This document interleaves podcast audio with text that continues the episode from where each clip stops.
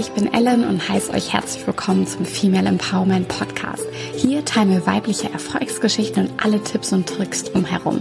Wir hoffen, euch zu inspirieren und zu motivieren, sodass ihr an eurem eigenen Erfolg arbeitet. Alles klar, dann lasst uns mal starten. Hallo und herzlich willkommen zu einer weiteren Folge von The Female Empowerment Podcast. Ich sitze hier heute mit Corinna Rosa Hacker. Corinna hat schon in vielen Städten dieser Welt gearbeitet und gelebt. Aktuell arbeitet sie im Bereich Mergers and Acquisitions als internationale Projektmanagerin. Sie hat ihre eigene NGO Stella Enabling Education und finanzierte bereits ihr Studium als Fotografin. Wie Corinna all das unter einen Hut bekommt und warum sie sich selbst als Weltenbummlerin bezeichnet, erzählt sie uns heute. Viel Spaß beim Reinhören. Corinna, erzähl uns doch mal kurz was von dir privat. Hallo Ellen, schön, dass ich da bin. Hallo. Hallo. ja, von mir privat. Ich bin jetzt erst vor kurzem aus Indonesien wiedergekommen ich war da ja, ja meinen Jahresurlaub ähm, verwendet und war auf der Insel Bali und bin also quasi gebräunt, stoße ich jetzt hier auf den deutschen Frühling und somit geht mir, geht's mir wirklich sehr gut. und ich freue mich jetzt auch wieder da zu sein, weil heimzukommen ja auch immer was, was sehr Schönes an sich hat. Ja, auf jeden Fall, das stimmt. Ähm, du bezeichnest dich selber als Weltenbummlerin. Warum? Warum und wieso bereist du so gerne diese Welt? ja, ich ähm, komme selber aus einem kleinen Dorf äh, im Süden von Bayern gelegen und ich wollte immer schon als Kind und als Jugendliche in die große weite Welt raus. Und äh, ich habe mittlerweile ganz viele Länder bereist und bin mit dem Rucksack losgezogen und habe auf Hängematten oder in Hängematten geschlafen am Strand und war jetzt eben in Indonesien bei Reisbauern auch, ähm, bei einem Family Stay. Und ich genieße es, also geografisch in andere Welten zu reisen, weil ich das immer für mich eine so unfassbar schöne Bereicherung finde und für mich da auch sich Grenzen einfach öffnen.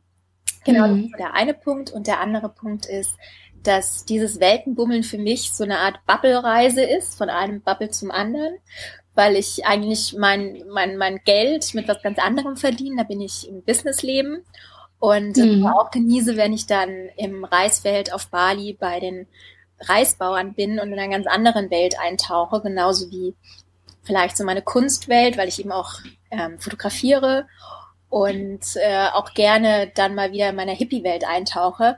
Also diese verschiedenen Bubbles, in denen wir uns, glaube ich, alle immer so befinden, da habe ich immer ganz großen Spaß dabei, von einem Bubble zum anderen ähm, abzuwechseln und dann da auch mal das Beste so ein bisschen mit rauszunehmen, sich inspirieren zu lassen. Das äh, tut mir persönlich immer sehr gut. Ja, das klingt richtig gut. und äh, du hast ja deine eigene NGO gegründet. Wie genau bist du auf die Idee gekommen und was genau macht ihr da? Ja, die NGO, das, ähm, die nennt sich Stella Enabling Education, Bildung bewegt. Und ich hatte die vor fast elf Jahren ins Leben gerufen.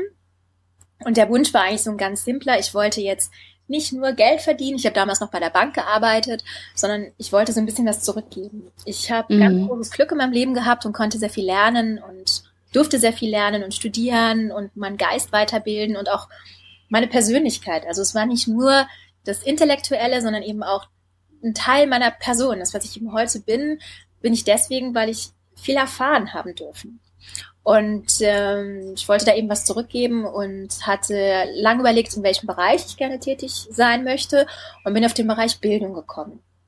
Mhm. Und die NGO, die operiert mittlerweile in mehr als fünf Ländern, also auch in Indien, in Äthiopien, eben auch auf Hollywood war und auch hier in ja. München. Und es geht darum, dass wir nicht privilegierten Kindern und auch jungen Frauen Möglichkeiten geben. Also sei es zum Beispiel durch einen Tanzworkshop von traumatisierten Kindern hier in München oder auch Töpferkurse für vergewaltigte Frauen bis hin zu dem, was ich jetzt eben auch auf Bali gemacht hatte, Schulbibliotheken aufzubauen für, für Kinder eben auch von Reisbauern, die in mhm. solchen Gegenden sind in Bali, in denen eben das Schulsystem dort auch nur sehr lückenhaft funktioniert.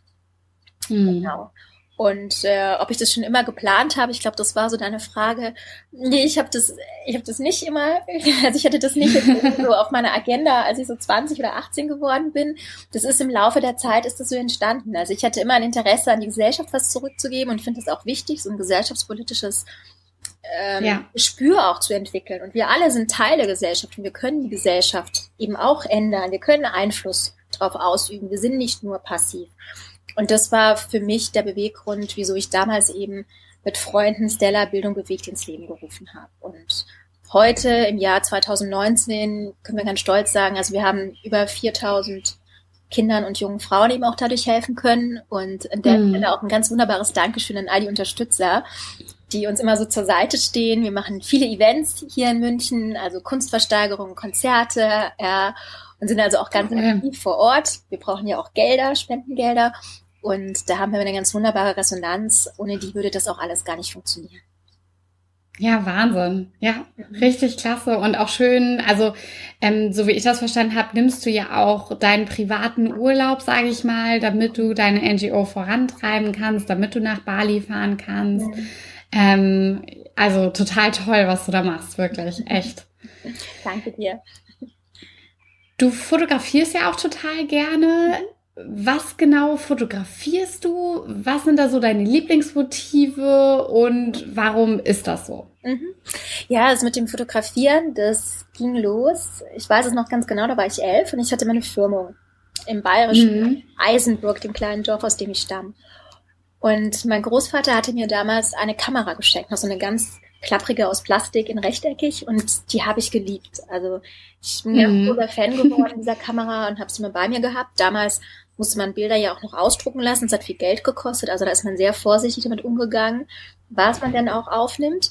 Aber das war der Beginn für mich eben für die Fotografie. Und ich komme aus einer Familie, in der das Künstlerische sehr hoch gehalten wird. Also mein mhm. Großvater ist ein exzellenter Zeichner und Maler gewesen. Und mit ihm habe ich viel Zeit verbracht. Ich bin auch teilweise dank ihm groß geworden und war an seiner Seite und er hat mir dieses Künstlerische auch immer mitgegeben. Und die Ach, Kamera cool war ganz lange so ein Begleiter für mich, um eigentlich das, was um mich herum ist, aufzunehmen. Und das mhm. ist auch eine sehr gute Schule, weil durch diesen Blick, ja, sieht man vielleicht Dinge dann auch aufmerksamer. Also das, was man heutzutage vielleicht so in Achtsamkeitskursen auch erlernt. Mhm. Das ist, glaube ich, der gleiche Effekt. Und ich hatte die Fotografie dann mal als Basis genommen, um später Zeichnen und Malen äh, darauf aufzubauen. Und das hat sich dann so ein bisschen verselbstständigt, auch durch diese Reisen, die ich dann immer gemacht habe und dieses in andere Bubbles eben auch einzutauchen. Ähm, ich habe immer sehr versucht, wenn ich reise, mit den Locals in Kontakt zu kommen. Ich bin auch viel alleine gereist, um, weil alleine reisen auch mal bedeutet, dass man sich vielleicht mehr auf das Land und auf die Leute einlassen kann. Und ähm, da ist dann so eine Art Eigenständigkeit entstanden. Und ich habe mittlerweile auch Ausstellungen gemacht dazu, zu den Porträts vor allem, weil du auch gefragt hast, wen ich denn alles so fotografiere. Und mich interessiert sehr der Mensch. Also ich finde, der Mensch ist so spannend, der ist so vielseitig, ja.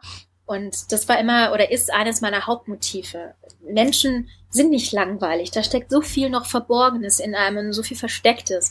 Und auch dieses Spiel dann vor der Kamera, gerade mhm. auch wenn man vielleicht eine Sprache nicht spricht, ähm, weil ich, was weiß ich, mal auf dem Borneo war, da war ich in so einem ganz kleinen Dorf und da ähm, waren auch ganz alte Stämme noch vertreten, die früher auch im Dschungel gewohnt haben und jetzt zwangsversiedelt in dieses Dorf gekommen sind. Und da blieb uns nichts anderes übrig als Mimik und Gestik im Austausch. Und da mhm. Kamera immer als so eine Art, so eine Art Spiel, ja.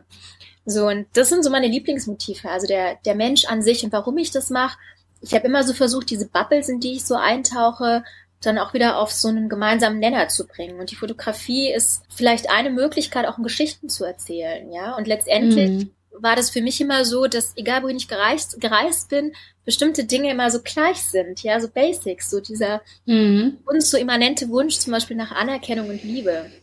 Ja, diese ganzen großen Dinge, die sind, die sind einfach überall gleich, ja. Und das auch so erkennen zu dürfen oder erleben zu dürfen, dafür bin ich eigentlich sehr dankbar. Ne? Mhm. Deswegen ist die Kamera bis heute, habe ich immer eine in meiner, in meiner, in meiner Tasche mit dabei. Hat sich ach. geändert. Ja, ach, richtig cool. Und wie hast du dieses kleine Dorf zum Beispiel gefunden? Also wo, ähm, woher weißt du, wo du landest, um deine Fotografien zu machen? So wie planst du das? Du meinst es auf Borneo zum Beispiel? Ja, ja also genau. Ich bin da, ähm, also ich, ich liebe Struktur so ein bisschen im Alltag, wenn man so Dinge mhm. so vor sich hat und man weiß, man muss, also wie in meiner Arbeit als M&A-Projektleiterin, du hast ein Projekt und das musst du in einer engen Timeline umsetzen. Und so sehr ich das auch genieße, so sehr genieße ich das dann auch, in meine irgendwie so äh, kreative Gehirnhälfte zu kommen und mich mal so treiben zu lassen. Ja, ich bin ja auch keine Dauerbatterie, die immer läuft, mhm. sondern ich muss auch aufgeladen werden. Bei mir ist es mal am besten, wenn ich mich darauf einlasse, was in dem Moment passiert, ja. Und das gelingt mm. mir im Urlaub immer. Ich habe oft einfach einen Flug gebucht und äh, bin dann auf die Philippinen oder was auch immer. Und man findet sich dann auch schon zurecht, ja. Also ich bin ja. wahrscheinlich auch sehr naiv und leichtsinnig gewesen und ähm, hatte Glück, weil meine Mutter mir jetzt nicht gesagt hat, du Kind, das ist ja total gefährlich, ja. Ähm, mhm. jetzt auch nicht in Kriegsregionen gereist, aber sie hat immer so vertraut, dass das schon gut wird. Und ich glaube, mit so einer gewissen mit so einer gewissen Achtsamkeit, ja, was man wie wo machen kann, ist man, fand ich auch zumindest, habe ich mich auch mal nie unsicher gefühlt. Und durch dieses sich einlassen in dem Moment, ja, also ich bin in Indien mit irgendwelchen Bussen gefahren und dann gab es wieder einen Platten und dann ist man irgendwo da geblieben und musste übernachten. Und dann waren aber hatte ich immer großes Glück, weil ich dadurch durch diese Zufälligkeiten, also Serendipity, so hieß zum Beispiel meine letzte Ausstellung Ende letzten Jahres hier, mhm. da hatte ich auch Fotografie und Malerei gezeigt. Da ähm, diese Serendipity, das ist so dieses Prinzip Zufall im Leben, also den noch so ein bisschen einzuladen. Ja, das finde ich ganz wunderbar, ja. weil das Leben lässt sich ja auch nicht so kontrollieren. Und da habe ich für mich einfach wunderschöne Erlebnisse gehabt. Da bin ich eingeladen worden und ich erinnere mich jetzt gerade, als ich Zug gefahren bin im Norden von Indien, da hatte ich nichts mehr zum Essen dabei, weil die Zugfahrt hat, glaube ich, 24 Stunden gedauert und es war Oh Gott. ja, und ich saß ja. da und es war so heiß und dann waren die, die, die, die indischen Reisekollegen, die waren so nett, die haben dann ihr Essen so mit mir geteilt und die saßen da mit den ganzen Kindern überall und ähm, es war einfach so ganz wunderbar, ja. Und ich habe immer ja. so versucht, auch wieder so so Grounding zu bekommen, also sich selber wieder so ein bisschen so zu erden. Das setzt auch so viel in Relation dann. Weil man kommt mhm. dann wieder zurück und man merkt dann auch erst, wie gut es uns geht. Und das war ja. auch einer der, der Hauptgründe, wieso ich also ich habe dann auch phasenweise mich echt schlecht gefühlt, weil ich gedacht habe, boah krass, uns geht so gut. Ja, und in anderen Regionen, das kennt man dann vielleicht mal aus dem Fernsehen. Ja, mhm. da ist ein ganz anderes Leben. Und ähm, somit habe ich versucht, für mich so meinen Frieden zu finden und diese Komponente eben so an die Gesellschaft, ist ja auch nur so ein bisschen was, aber so ein bisschen was eben zurückgeben zu können. Mhm. Ja, ach toll. Ja, das äh, machst du hundertprozentig. Also echt äh, Wahnsinn für deine Fotografie, aber auch für die NGO? Wie erreichst du da Leute, die dich unterstützen, die dich fördern? Arbeitest du viel mit sozialen Netzwerken oder was sind da quasi deine, ich setze es mal ins Anführungsstrichen, ähm, deine Vertriebschannels? Ja, also ich bin jetzt auch ein bisschen ein älteres Semester, ich bin ja schon über 40 und diese so, ja, ich bin jetzt noch in so Facebook reingewachsen. Ich erinnere mich noch, als ich in Paris studiert hatte, ist Facebook gerade gekommen und ja. ich weiß nicht, wann war ich da auf Facebook? Ich glaube 2000, kann es sein, 2007? Ja, das kann gut sein. Ja, und dann mhm. hat man da so 40 Freunde gehabt, ja, jetzt sind es schon viel mehr.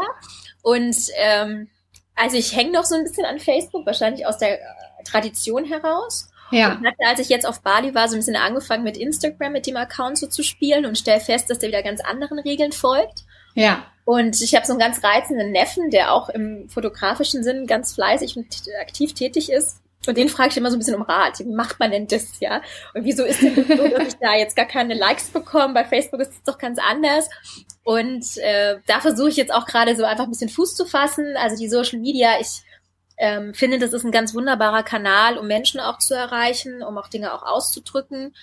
Ja. Wahrscheinlich ist das Risiko, das wissen wir ja alle auch, dass man irgendwie sowas so eine schöne Welt kreiert. Und das ist sie nicht, auch bei mir nicht. Also ich habe auch echt ja. Scheißtage. Ja, also die letzten Tage waren auch bescheuert bei mir, ja. Und oh. äh, da muss man halt gucken, wie man damit umgeht und sich immer wieder so ähm, rausholt, ja. Und diese Social ja. Media zeigen halt immer so ein schönes Leben manchmal auch. Also so viel zu den Social Media und wie ich das ansonsten mache. Ähm, ich glaube, durch diese ganze Weltenbummlerei, also ich war eben auch bei der Bank, bei der Deutschen Bank im Investmentbanking und jetzt mhm. mache ich M&A ähm, dann habe ich meine Künstlerfreunde, das ist ein ganz anderer Kunstkreis, äh, der mit ganz, also mit anderen Menschen zumindest funktioniert. Und ich glaube, durch diese Vielseitigkeit, auch im Freundes- und Bekanntenkreis, von mhm. eben Balletttänzerin an der, an der Oper hier in München bis zum großen Partner ähm, einer, einer Kanzlei ist irgendwie so alles vertreten und ich glaube, das hilft mir auch immer sehr, dann bei Stella beispielsweise Gelder auch zu bekommen. Ja, da habe ich ganz mhm. viele Freunde, die das einfach super finden. Da bin ich total dankbar, aber ohne die würde das nicht funktionieren, die einfach einen großen Brocken Geld dann auch reingeben. Kleines ist genauso wichtig, weil auch das gibt in der Summe was. Und mhm. dann habe ich durch den Freundes- und Bekanntenkreis vielleicht auch noch die Kontakte, um sowas auch mit zu organisieren, wie dieses Art Happening, was wir letztes Jahr in München gemacht hatten. Da kamen über 500 Gäste ins Lovelace und dann gab's mit über 40 Künstlern eine Kunstversteigerung für den guten Zweck. Und wir haben das alle ohne ohne Gelder gemacht. Also wir hatten kein Budget für dieses Event. Mhm. Alles irre. Ja, cool. auch Philosophen, die gesprochen haben und äh, Musiker mit dabei. Die haben das alles also pro bono gemacht für uns. Also somit glaube ich die Antwort primär ist mein großes Netzwerk wahrscheinlich irgendwie so die Basis und ich versuche gerade noch mehr in die Social Media zu kommen, ja. Mhm. genau. Ja, aber Wahnsinn. Und auch die, die Vielfalt, sag ich mal, die du an Freunden und Bekannten hast, ne, das ähm, macht ja auch was mit sich, mit einem selber. Also ich sag mal, wenn du jetzt nur ähm, die Freunde aus deiner einen Bubble hättest und nicht die anderen, ähm, dann ist man ja auch selber ganz anders unterwegs. Weißt du, wie ich meine? Ja. Ich glaube, das ist äh, äh, das, ist, also, das ist schon echt toll, ja. Ja, aber es ist auch wichtig, das möchte ich jetzt auch an der Stelle sagen, nicht, dass sich da meine engen Freundinnen total zurückgesetzt fühlen. Also ich weiß sehr wohl, wer so in meinem ganz engen Kreis ist, der ein bis vier wichtigen Freunde. Und da hat sich auch nichts mhm. geändert. Also da bin ich total altmodisch. Die habe ich seit Jahrzehnten und die sind mir so wichtig und die wissen auch wirklich jede, jede Schattenseite von mir. Und ich habe auch echt Frustration und mhm. wütend und dann, boah, dann nervt mich alles. Und das ist gut zu wissen, dass, dass ich da Menschen habe, auf die ich so zählen darf und kann. Ja. Und da unterscheide ja. ich auch. Und die sind mir einfach so wichtig, dass ich für die auch Berge versetzen würde. Und ich glaube ja. auch, dass diese Freundschaften heutzutage so wie eine erweiterte Familie, ja genau. Ich glaube, das ist ja. wie so eine erweiterte Familie auch für mich sind. Mhm. Ja, echt richtig toll. Auch so ein bisschen die ausgesuchte Familie, ne? So, ja. Also du hast ja noch neben deinem highly sophisticated Daytime Job deine Fotografie und äh, deine NGO. Wie schaffst du das alles? Wie sieht so ein klassischer Tagesablauf bei dir aus? Also wann machst du das? Schläfst du nie oder wie schaut es aus? oh doch. Schlafen macht mir echt viel Spaß. Ich habe den Eindruck, je älter ich werde, desto toller finde ich das. ähm, nee, also ich, ich glaube, was immer so krass klingt, ist auch jetzt nicht Hokuspokus. Ich bin in der Tat ein bisschen ins Schlauchen oder ins Straucheln, so ist richtig ins Straucheln gekommen, als ich äh, mit M&A angefangen hatte. Mhm. Ähm, das war sehr, sehr viel und da habe ich die ersten Jahre auch wirklich wenig nebenher gemacht. Und jetzt habe ich eine ganz gute Balance. Man ist eingespielter, man weiß, was man auch tut in, im Hauptjob. Mhm. Und ähm, somit kann ich ganz gut die äh, Lücken nutzen, nutzen, die dann am, am Wochenende auch da sind, also Samstag, Sonntag oder eben, äh, wie wir es ja vorhin auch schon gesagt haben, dass ich den Jahresurlaub nehme und dann eben nach Indonesien gehe und da versuche, äh, Sauna, mein Hippie-Dasein, bisschen Yoga mhm. und alles unter den Hut zu bringen und nebenher dann eben für Stella die Bibliotheken dort vor Ort auch aufzubauen. Also ich glaube, ich habe da mittlerweile eine ganz gute, so eine Balance gefunden und ich habe mir immer so vorgenommen, dass man so Dinge, die ich, die ich ja auch im beruflichen Alltag brauche. Also als Projektleiterin muss man irgendwie auch schnell sein, Entscheidungen treffen, strukturiert sein, all das. Und mhm. das habe ich im Grunde genommen auch für die NGO. Also in dem Rahmen der NGO ist die gleiche Art der Arbeit eigentlich, wie ich sie auch im M&A-Business mache, mhm. was die Projektarbeit betrifft, ja. Und da habe ich ja auch äh, Menschen, die mit mir zusammenarbeiten. Also auch da arbeite ich im Team äh, und man trifft gemeinsame Entscheidungen und man muss abwägen, in welche, in wo, wo gehen wir mit Stella rein, was wollen wir machen, welche Projekte wollen wir umsetzen. Also ich glaube, so ein bisschen der Ansatz ist so der gleiche. Und bei der Fotografie versuche ich auch, jetzt kommt dieser Wirtschaftsbegriff, so Synergien zu nutzen, mhm. ja, weil ich den Menschen so gerne habe, ja, deswegen irgendwie führe ich auch gerne Teams und, und leite Menschen an und motiviere sie zu, zu guter Arbeit, äh, hoffentlich, ja. ja. Und das ist beim Fotografieren auch so. Da ist der Austausch mit dem Mensch, der ist mir ebenso wichtig. Also somit unterscheiden sich die Bereiche gar nicht sehr wenn man genauer hinschaut. Mhm. Und viele der Tools, die man erlernt, kann man eben da auch dann wieder anwenden. Und ich glaube, dass das halt heute für mich dadurch entspannter ist, weil es im Grunde eigentlich die gleichen Ansätze sind, nur in verschiedenen Themen. Mhm. Genau, ich hoffe, das ist verständlich geworden, was ich gemeint habe. Ja, nee, nee, auf jeden Fall. Nichtsdestotrotz denke ich mir so, wow, woher nimmst du diese Disziplin, dass halt auch noch, was weiß ich, du musst ja bestimmt auch mal spät abends da noch dran sitzen und bestimmte Sachen fertig machen, Steuererklärung, was weiß ich. Ähm, woher nimmst du diese Disziplin? Hm. Also ich glaube, für mich ist da mal so eine Sache ist die Motivation. Mhm. Also ich bin so ein sehr leidenschaftlicher Mensch und mir gefällt eigentlich das Wort Leidenschaft gar nicht so gut im Deutschen, weil es mit Leiden so negativ besetzt ist. Mhm. Also ich bin ein sehr passionierter Mensch und ähm, für mich ist es dann auch gar keine Arbeit mehr. Also wenn man so sein eigenes Baby quasi schaukelt, dann macht man das auch wirklich gern und ich bekomme da sehr viel raus. Also ich bekomme da sehr viel Energie auch wieder zurück. Also jetzt, als ich in Bali habe ich sechs Schulbibliotheken auch aufgebaut und dann tuckeln wir mit so einem Auto wirklich durch den Dschungel im Norden, haben unsere Computer, die neuen dabei mhm. und wirklich hunderte von Schulbüchern und wenn man dann die diesen Kindern gibt, also in jeder Schule sind ungefähr so 160 bis 180 Kinder gewesen und man sieht es dann, wenn die das erste Mal auch diese Mädchen, den Computer, den mhm. wir dann mitgebracht haben, den wir gekauft, in Denpasar und dann tippen die mit ihrem Zeigefinger ihren Namen da rein und sehen zum ersten Mal, dass das, was sie tippen, äh, in diesem Word-Dokument dann äh, als Buchstabe rauskommt. Mhm. Das kennen die nicht. Ja, die haben auch keine Smartphones. Die, die wohnen in kleinen Hütten auf dem Reisfeld. Und dann sieht man deren Freude. Ja, ja. und in der anderen Ecke vom Zimmer sind die Kinder und blättern dann die, die neuen Bücher durch, die äh, in zwei Sprachen auch verfasst sind und die einen großen Spaß daran haben, weil sie zu Hause keine Bücher haben. Und bei so einer Sache, da denkt man sich, okay, also die Steuererklärung für Stella, die mache ich dann mal easy ja, ja. im Januar. Ja. Ach, und ich Wahnsinn. glaube, so, so ist es, oder auch bei, bei Siemens, bei der bei dem Konzern, bei dem ich bin, wenn man so ein Projekt abgeschlossen hat, dann ist es so wie am Wochenende mal so eine Bergspitze erklimmen. Mhm. Dann hat mhm. man irgendwie so ein bisschen so geschafft, ja.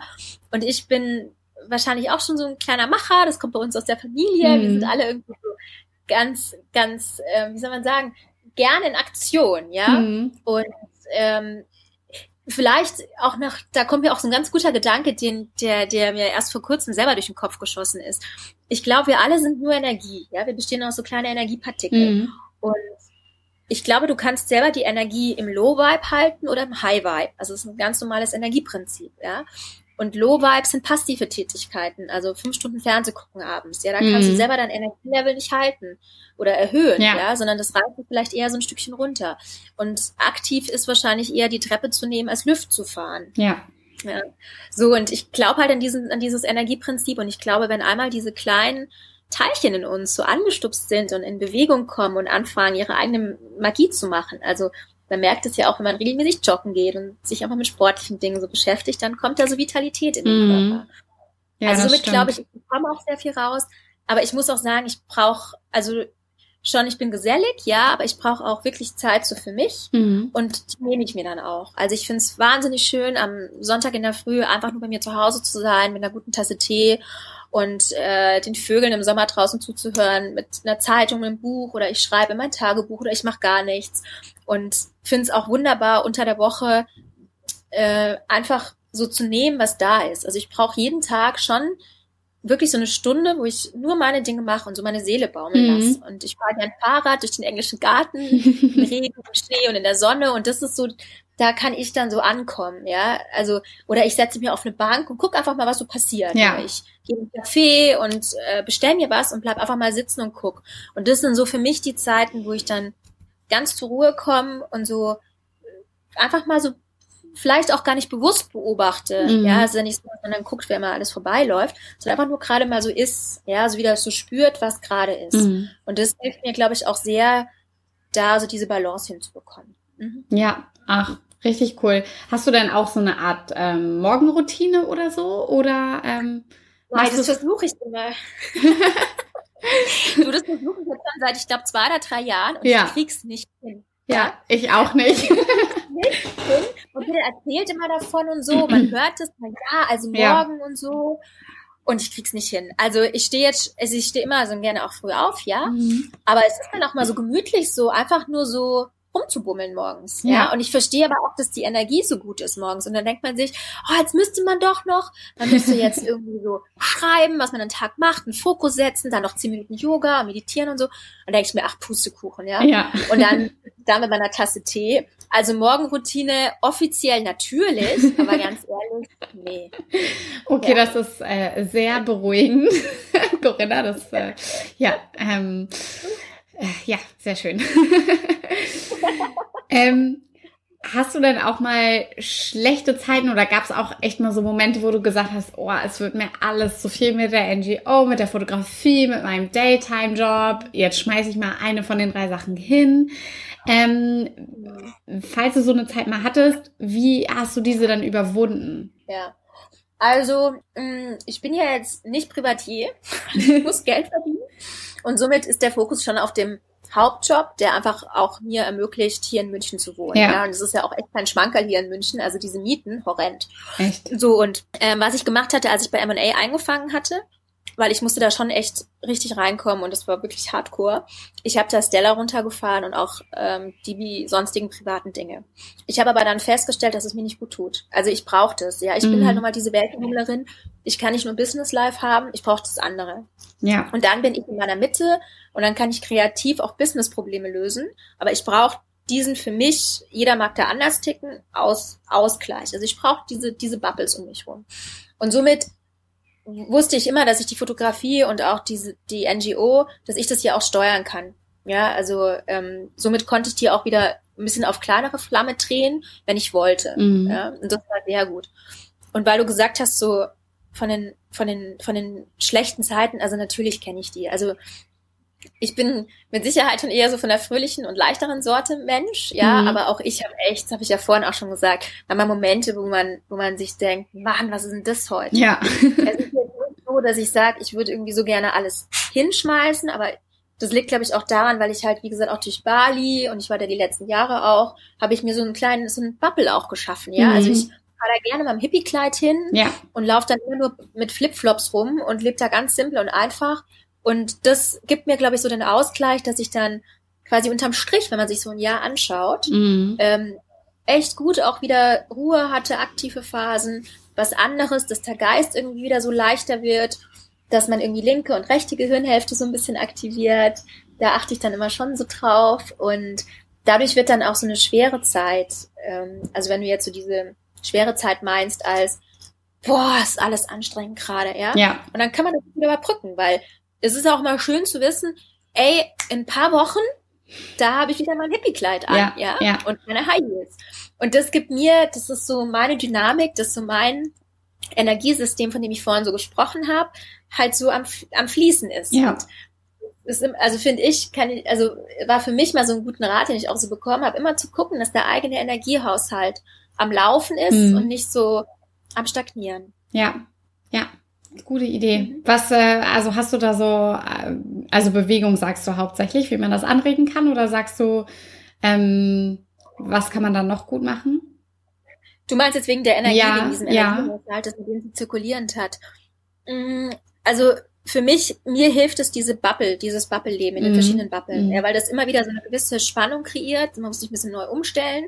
Aber wie gesagt, das funktioniert nur, weil ich einen ganz engen Kreis habe, meine erweiterte Familie. Mm. Also dafür bin ich viel zu ich bin so ein Schmetterling, aber ich brauche so mein Bäumchen, auf das ich, auf das ich mich setzen kann. Mhm. So, und was, was mir halt noch hilft, was ich schon brauche, ist Sport mehrmals die Woche. Mhm. Also ich finde, das gibt mir auch diese Vitalität.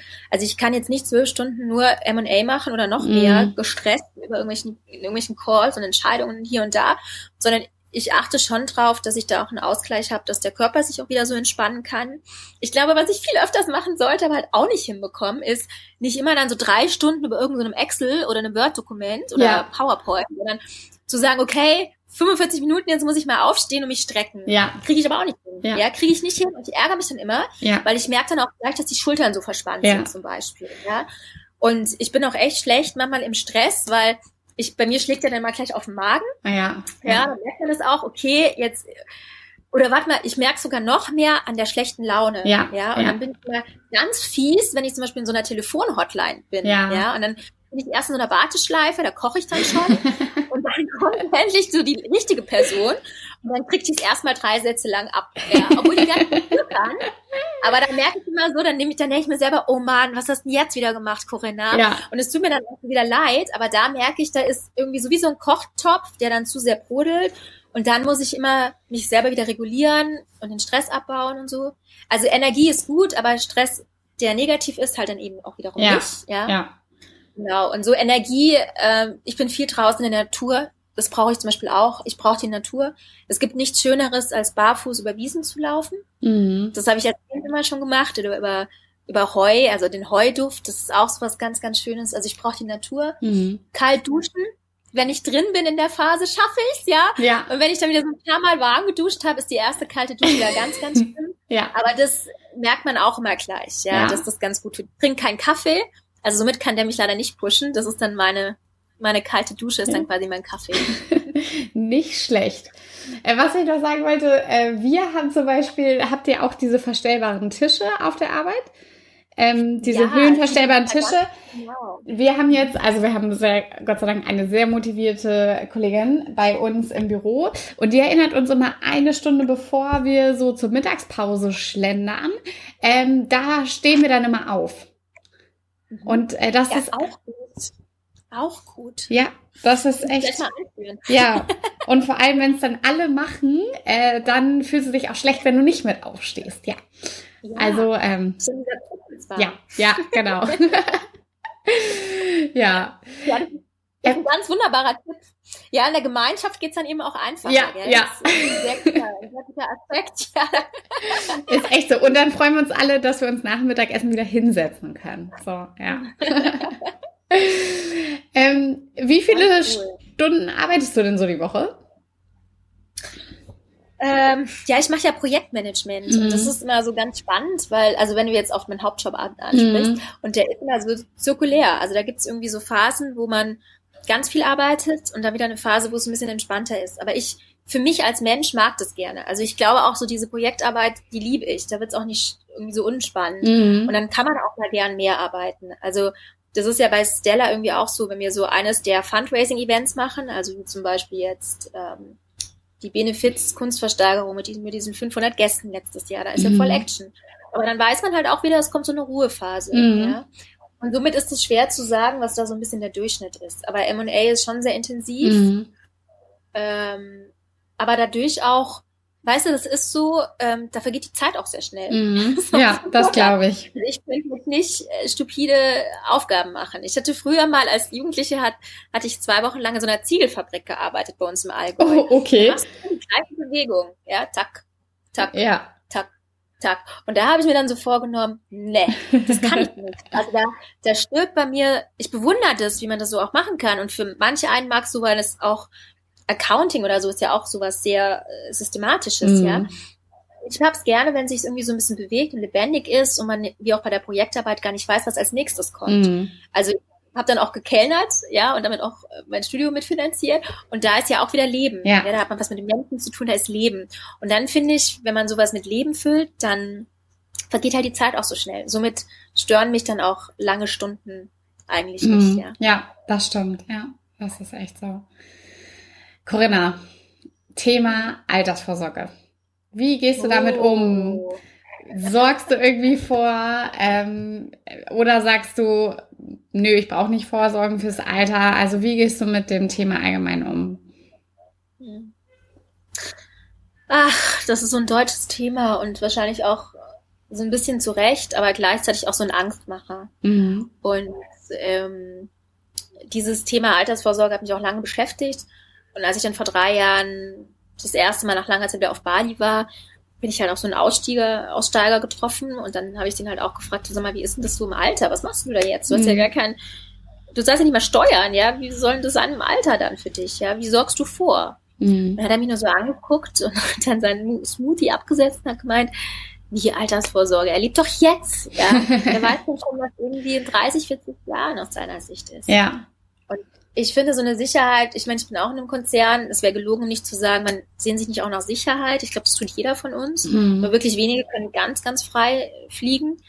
Aber ich glaube, das kann keiner sagen. Ich weiß nicht, was in 30 Jahren ist. Und ich weiß auch nicht, was der Euro dann wert ist. Mhm. Und natürlich achte ich drauf. Also ich habe in ETFs Geld investiert, in bestimmte Aktien. Ja, manche sind gut gelaufen, manche sind schlecht gelaufen. Mhm. Ist halt auch wieder so ein Spiel, ja. Ja. Und das heißt nicht, weil sie jetzt mal gut steht, dass es dann in 25 Jahren auch noch so ist. Ja. Also somit glaube ich, dass im Grunde das ganze Thema Altersvorsorge, wenn man es genau durchdenkt, dir heute eine Sicherheit gibt, ein Mhm. heutiges Gefühl, du hast was für später getan, aber die Realität kann ja ganz anders ausschauen. Mhm. Also ich gehe für mich jetzt eher mal davon aus, dass ich halt durcharbeiten werde. Und was ich vorhin gesagt habe, ist da wichtig. Ich glaube, wenn man was macht, was man auch gerne macht, dann ist Mhm. es, fühlt es sich nicht so wie Arbeit an. Ja. Und es ändert sich so viel mit diesem New Work und mit der Flexibilität, mit dem auch mal vom Café aus arbeiten, ja, was auch immer. Man ist durch diese ständige Erreichbarkeit ja auch eh 24-7 im Grunde auch für den Job da. Ja. Mhm. Ich glaube, wenn man diese Dinge angenehm privat und beruflich miteinander in Einklang bringt, ja. Also ich, nicht im Sinne von, ich überarbeite mich, weil ich ständig erreichbar bin, es stresst mich, das war auch nicht gut. Aber ich glaube, so, dass man eine Balance hat, dann gibt's auch wieder eine Dynamik, eine gute Energie Mhm. und eine Vitalität. Ja. Also ich glaube jetzt nicht, dass ich dann mit 70 einfach nur in meinem Schaukelstuhl sitze und nur noch die Vögel beim, beim Fliegen zugucke. Ja. Ja. Also somit, die, um deine Frage zu beantworten, ja, ich habe was gemacht. Ja. Wahrscheinlich den Moment zu, versi- zu vergewissern, ich habe was gemacht. Aber ich glaube auch dran, dass man weiterarbeiten wird. Ja. Mhm. Ja. Ja, ich glaube auch schon, also ich sag mal so, dieses klassische Renteneintrittsalter, ne, das, äh, äh, das äh, wird sich schon noch weiter nach hinten verschieben. Ja. Ähm, Corinna, was würdest du jemandem empfehlen, wie man am besten seine Ziele erreichen kann? Also wenn man jetzt vor irgendeiner Aufgabe steht und nicht richtig weiß, ah, wie soll man es, wie soll man es angehen? Ähm, wie, was kannst du da empfehlen? Mhm. Ähm, ja, also für mich ist immer so eine Sache, die ich begriffen habe, die gleichzeitig so ein ganz großer Marketing-Slogan ist, just do it. Mhm.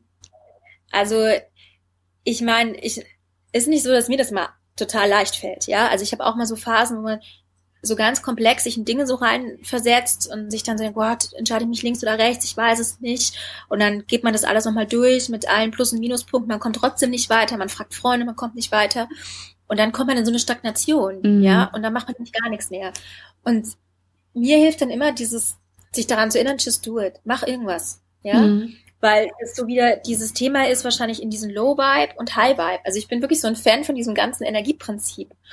Ja, und ähm, dieses Just Do It kurbelt bei uns, glaube ich, unsere eigenen Energiepartikel Mhm. einfach an, dass sie wieder in Bewegung kommen. Ja, ja. ja. Und das hat nichts damit zu tun, dass man vor Dingen davonläuft oder immer nur in, in Aktion ist. Das meine ich gar nicht. Ja, aber es kann auch nur sein, dass man rausgeht und eine Runde spazieren geht. Mhm. Ja, und schon ist wieder der Geist ein bisschen frischer. Ja. Also das finde ich ist so eine ganz wichtige Sache. Ja, ähm, eine ganz wichtige, wichtige Sache für mich, die mir immer so geholfen hat in meinem Leben, ja. Mhm. Ja, ach cool. Ja, gute Idee. Und hast du irgendwie so, ein, so eine Leitlinie oder so einen Leitspruch, wo du sagst, oh, immer wenn du den liest, das kitzelt mich in den Fingern? Ähm, also jetzt mal abgesehen von dem ähm, Just Do It, ähm, wo du sagst, okay, das gibt mir immer so viel Motivationspower, dass ich jetzt einfach loslegen muss. Ja. Also da ist eine Sache, die ich ähm, ganz wichtig finde. Ja, also wenn wenn man den Willen hat, irgendwas zu erreichen, Mhm. dann findet man auch Wege. Mhm. Ja, und das ist in meinem Leben hat es sich immer so so so so als wahr herausgestellt. Mhm.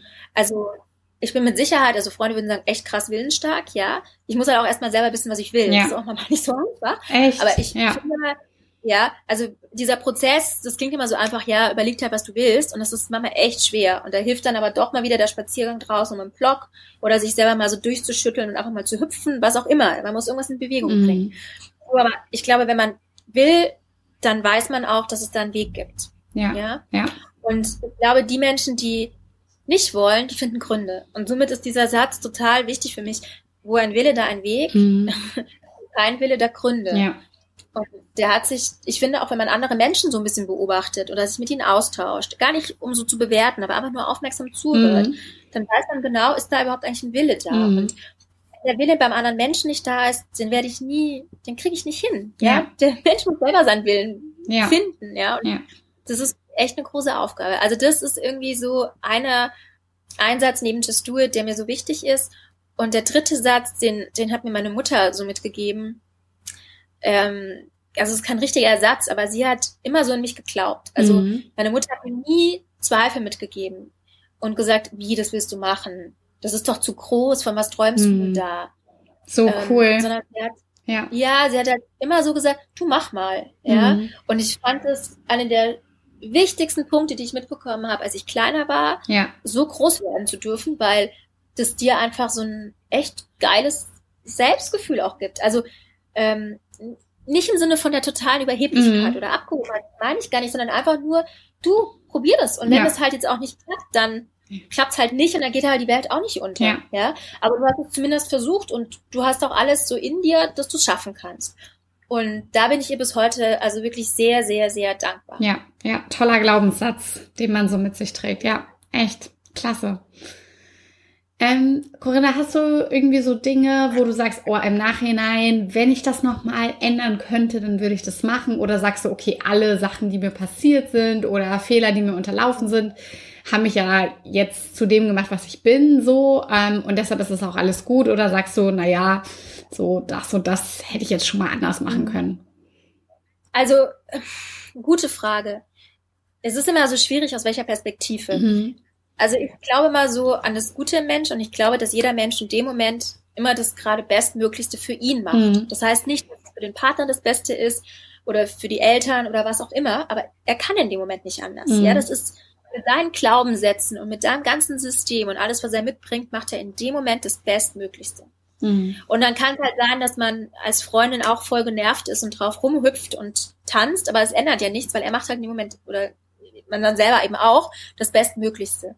Und wenn du mich jetzt, mir jetzt die Frage stellst, dann würde ich sagen, aus meiner heutigen Sicht mit 42, ja, würde ich Dinge anders machen. Mhm. Ja, aber ich habe dieses Wissen und diese Erfahrung erst bekommen, weil ich Dinge falsch gemacht habe. Mhm. Und deswegen würde ich die mit dem Person, die ich heute bin, würde ich bestimmte Dinge auch anders machen. Also ich würde wahrscheinlich Menschen nicht mehr so den Kopf stoßen, so verletzen. Ich wäre vielleicht nicht aus Paris weggegangen, ja. Mhm. Ähm, so, also bestimmte Dinge. Aber die waren in dem Moment, waren sie gut, weil, weil ich es auch nicht anders konnte. Mhm. Ja. Das hat nichts mit, ich entschuldige mich oder so, überhaupt, also man redet sich so raus, das meine ich auch gar nicht. Aber ähm, es war in dem Moment das Bestmöglichste. Mhm.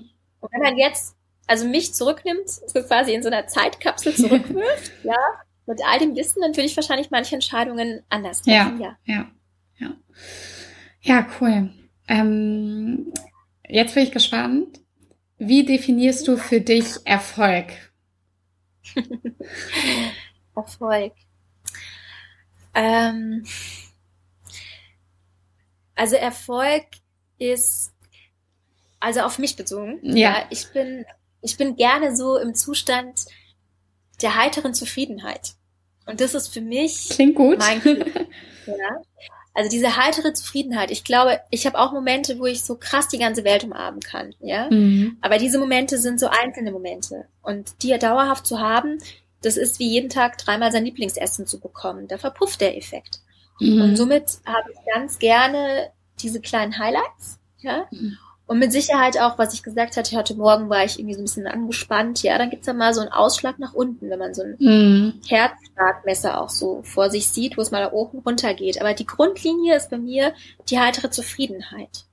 Und das ist für mich mein persönliches Erfolgskriterium. Und ich glaube, so Erfolg ist, ich habe ganz, ganz viele Operationen in meinem Leben schon gehabt, ja, Mhm. und äh, war schon öfters zwischen Leben und Tod gestanden.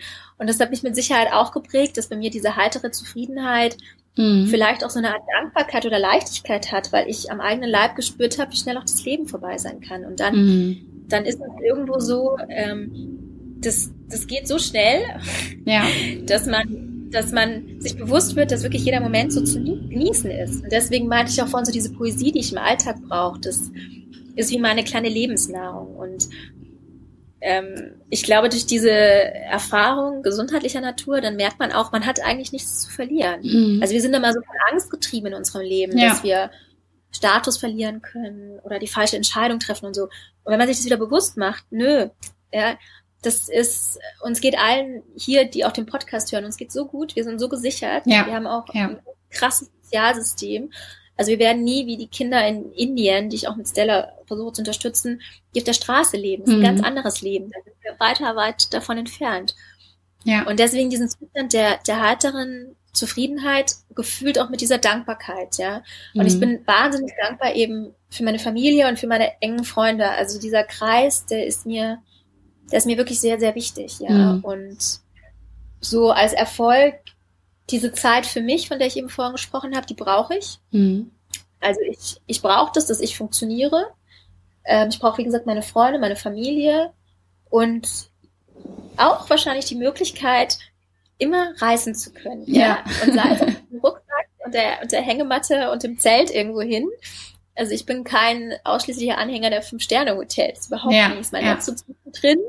Aber das, also dieses, dieses sich spüren, das geht natürlich in der Natur auch ganz anders als im Hotelzimmer. So, und diese Option, die wünsche ich mir ja. ja auch weiter für die Zukunft. Ja, ach cool. Ja, toll. Tolle Definition auf jeden Fall. Ähm, Corinna, hast du irgendwie ein Buch oder ein Podcast, wo du sagst, yo, das muss jeder gelesen haben, äh, den Podcast muss jeder gehört haben, ähm, den du hier weiterempfehlen kannst? Ja, also ähm, Podcast, ich, ich höre die wirklich sehr gerne. Mhm. Ich mache das manchmal auch immer so ein bisschen wild und lasse mich manchmal überraschen und höre da mal wieder rein und lausche da so ein paar Folgen. Ähm, eine Frau, die ich ganz wunderbar finde, ist die Oprah Winfrey. Ja, toll. Finde ich ganz toll, die hat einen wunderbaren Podcast, ja. ja den ich auch sehr gerne höre. Ähm, ich versuche mir sonst auch immer businessbezogen natürlich mit äh, entsprechenden Podcasts da auch äh, zu sättigen, weil ich das immer ganz praktisch finde, wenn ich radel und ich höre so ein bisschen mhm. Podcast. Natürlich auch dein Podcast, Ellen, ja. Danke. Da ich auch, also, auch ganz erfrischend. Und du bist auch wirklich eine ganz reizende Interviewpartnerin. Ah, also, danke. danke. Kann ich nur zurückgeben. Wunderbar. Und weil du auch noch nach Büchern gefragt hast, ähm, ich habe zurzeit irgendwie das Bedürfnis nach weniger spirituellen Werken, sondern mehr wieder faktbezogeneren Büchern und ich finde, beide haben ihre Berechtigung und ich versuchte auch immer schön so ein bisschen abzuwechseln. Mhm. Und ich habe jetzt in Indonesien das Buch Factfulness gelesen, das fand ich ganz toll. Also das war auch so ein bisschen life-changing, aber nochmal zu gucken, wie ist denn die Welt, mhm. ja? Was sind eigentlich wirklich die Fakten und was sind die Geschichten, die wir uns mhm. drum erzählen? Und zum Geschichten erzählen hat der Harari auch ganz wunderbare Bücher geschrieben. Also Homo Sapiens mhm. fand ich für mich sensationell und echt so ein Eye-Opener. Ja. So, und äh, das waren jetzt so die zwei größeren Bücher der letzten Monate. Okay, ja, sehr schön, danke dir. Und ähm, hast du unerfüllte Träume, die du hier mit uns teilen kannst, wo du sagst, das wird es auf jeden Fall nochmal machen?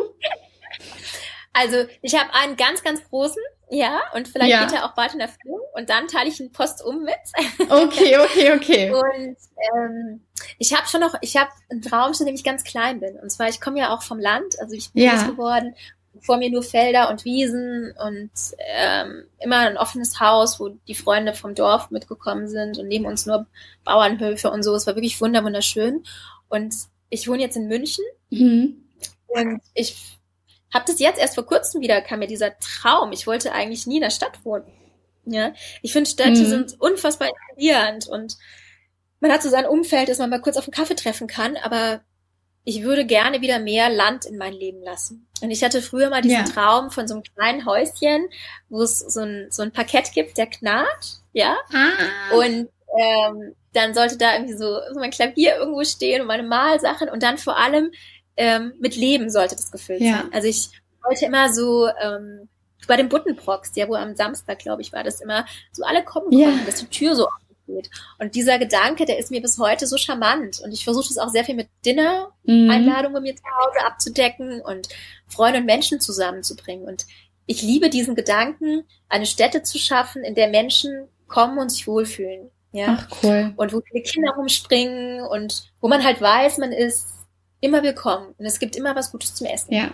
So, und das ist noch so ein Traum, den ich habe, also was ganz Lokales, wo der Schmetterling quasi sein Bäumchen findet. Ja. Und ähm, das wünsche ich mir noch. Mhm. Okay, ja, super.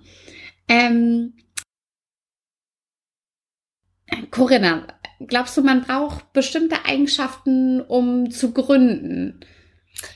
Ähm, ja, ich glaube schon. Also ich glaube, wenn man ganz ehrlich ist, braucht man schon so eine Art Eigenmotivation, weil man ja auch oft erstmal so alleine dasteht. Ja. Mhm. Und das glaube ich, man sich aufgefangener fühlt in einem Arbeitsverhältnis, wo es Kollegen gibt und einen Chef. Der Chef sagt allein schon mal, was man zu tun hat, ja, typischerweise. Mhm. Und als Gründerin, auch als ich Stella ins Leben gerufen hatte, ähm, da gibt's nix, ja, da gibt's keine Richtlinien, da gibt's keine Prozesse, ja. da gibt's nichts. Und das ist aber gleichzeitig auch das Schöne. Also man, man baut das ja auch auf, was man dann eben auch ist. Und das fand ich für mich einfach so eine ganz tolle Ergänzung in meinem Leben. Also Stichwort Bubble, mhm. dieser NGO-Bubble, mhm. ja. Der gehört einfach auch zu mir. Und wir hatten mit Stella auch wirklich nicht immer nur eine einfache Zeit. Also es gab auch echt Jahre, da mussten wir halt gucken, wie ist denn das mit den Spendengeldern. Dann hatten wir auch nochmal eine Namensänderung gemacht. Dann musste man den Fokus nochmal enger schärfen. Was wollen wir eigentlich überhaupt damit erreichen? Was können wir erreichen? Was macht Sinn? Ja, also mhm. da ist immer sehr viel Spiel, ja. Und das ist aber auch das Schöne. Mhm. Das ist quasi wie so ein Bötchen, was irgendwie so fährt. Mal links, mal rechts und trotzdem immer wieder in eine Richtung. Ja, und ich glaube, Durchhaltevermögen, das kommt mir. Also auch gerade in diesen Phasen, wo es halt nicht so gut läuft oder was ich vorhin auch gesagt hatte, diese verdammte Steuererklärung, es nervt halt, ja. Mhm. Oder da ist ja. viel Administration dahinter äh, und das sitze ich dann halt am Sonntagnachmittag noch da und denkt man so, Mann, warum machst du das gerade, ja? Aber im nächsten Moment mhm. weiß ich es schon wieder. Und da irgendwo dran zu bleiben und auch zu gucken, NGO ist jetzt auch kein Businessunternehmen, sondern wir leben eben von Spenden und setzen die auch zu 100 Prozent ein. Also ich verdiene ja da nichts dran. Äh, mhm und äh, dass man immer wieder auch neue Ideen hat, ja, wie können wir an Gelder kommen, ja, wie machen wir unseren Social Media Auftritt, welche Projekte unterstützen wir, ja, da muss man sich auch mal wieder so ein bisschen hinterfragen, aber dann, wenn mhm. hart wird oder schwierig wird, einfach nicht aufzugeben, ja, dieses, mhm. dieses Durchsetzungsvermögen, das finde ich wichtig. Und vielleicht auch noch was Zweites, was mir immer sehr hilft, also ich habe manchmal so Phasen in meinem Leben, da will ich auch mal wieder so von meinem Umfeld so ein Input, ja, das ist wie so ein 360 Grad Feedback Mhm. Und da muss man auch einigermaßen stabil sein. Ich bin ja jetzt auch sehr sensibel, ja. Also manchmal geht es mir schon bis zum Herzen, gerade wenn so enge Freunde ja. so einem den Spiegel vorhalten. Und ich denke dann da auch schon drüber nach. Und ja. das ist aber so gut, weil das ist wie eigene Wäsche waschen, ja. Dass man einfach nochmal so guckt, wie wirkt man eigentlich und wie ist man und ja. ähm, vielleicht auch nochmal so, also ich glaube immer, alles ist möglich im Leben und da halt nochmal die ein oder andere Spitze oder Nuance nochmal so ein bisschen, ja, abändert, ja. Ja, ja. Ach, richtig cool. Das klingt echt äh, wahnsinnig gut. Ähm, Corinna, ich bedanke mich für das tolle Interview mit dir. Oh, also es war mir echt eine, eine große Freude. Ähm, du hast das letzte Wort, du darfst das Interview abschließen. Vielleicht sagst du uns dabei noch kurz, äh, wie wir dich am besten erreichen können. Und ja, vielen Dank dir und bis bald. Oh, Ellen, herzlichen Dank. Es hat voll Spaß gemacht. Also ihr könnt mich erreichen ähm, über die typischen Medien. Ja, googelt einfach mal Namen. freue ich mich dann total, äh, von euch zu hören, von jedem Einzelnen. Und ansonsten nie zu klein träumen. Immer schön, kräftig, bunt und groß träumen. Ja? Und dranbleiben. das, das ist ein einziges Fest. danke dir, Corinna. Ich danke Bis dir, Ellen, von Herzen. Bis bald. Tschüss. Tschüss. Ja, das war's auch schon wieder mit unserer aktuellen Folge von The Female Empowerment Podcast. Ich hoffe, sie hat euch genauso viel Spaß gemacht wie mir und dass sie euch inspiriert hat und eure Gedanken vielleicht anstößt, ähm, mal gewisse Dinge etwas anders anzugehen. Wenn euch unsere Interviewpartnerin gefallen hat, dann folgt ihr doch bitte bei Facebook und bei Instagram und unterstützt sie und ihre Business-Idee. Und genau das gleiche gilt natürlich auch für unseren Podcast. Ne? Also wenn euch der super gefällt, dann lasst uns doch eine tolle Bewertung bei iTunes da.